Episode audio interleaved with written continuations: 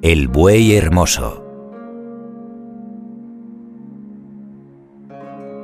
Hace muchísimo tiempo, en Bután nació un becerro que fue adquirido por Amir, un hombre rico que lo llamó Hermoso.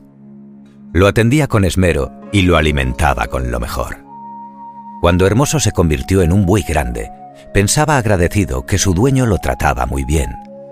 Mi amo me trata muy bien y me gustaría agradecer su ayuda, Así pues, un día le propuso, Mi señor, busque algún ganadero orgulloso de sus animales y dígale que puedo tirar de 100 carretas cargadas al máximo. Amir aceptó y fue a visitar a un mercader. Mis bueyes son los más fuertes, le dijo este. No, el mío puede tirar de 100 carretas cargadas, dijo Amir. Apostaron un bolso con monedas de oro y fijaron la fecha para la prueba. El mercader dispuso 100 carretas cargadas al máximo con arena para volverlas muy pesadas.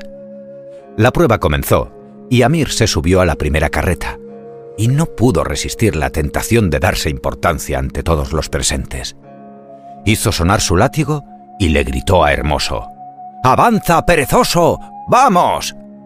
Hermoso, sorprendido y triste, pensó, Nunca he hecho nada malo y mi amo me insulta.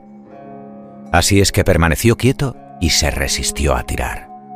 Todos se rieron mucho, y Amir tuvo que pagar al mercader lo que habían apostado. De vuelta a la casa, Hermoso le dijo, ¿Por qué estás tan triste? He perdido mucho dinero hoy por tu culpa. Me diste con el látigo, me llamaste perezoso. Dime, ¿en toda mi vida te he causado algún daño? preguntó Hermoso. No, respondió el amo. Entonces, ¿por qué me ofendiste? No es mía la culpa, sino tuya.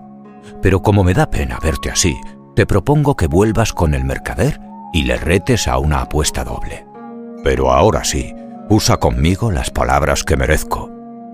El mercader pensó que volvería a ganar, así es que aceptó.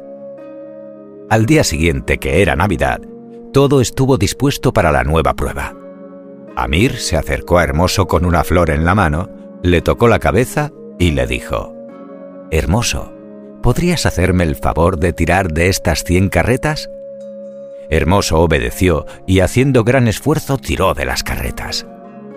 El mercader, convencido, pagó las dos bolsas de oro y todos llenaron de cumplidos al buey.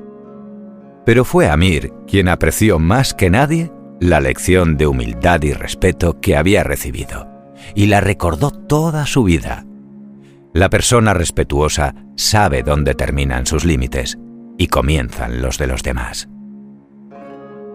Colorín colorado, este cuento se ha acabado.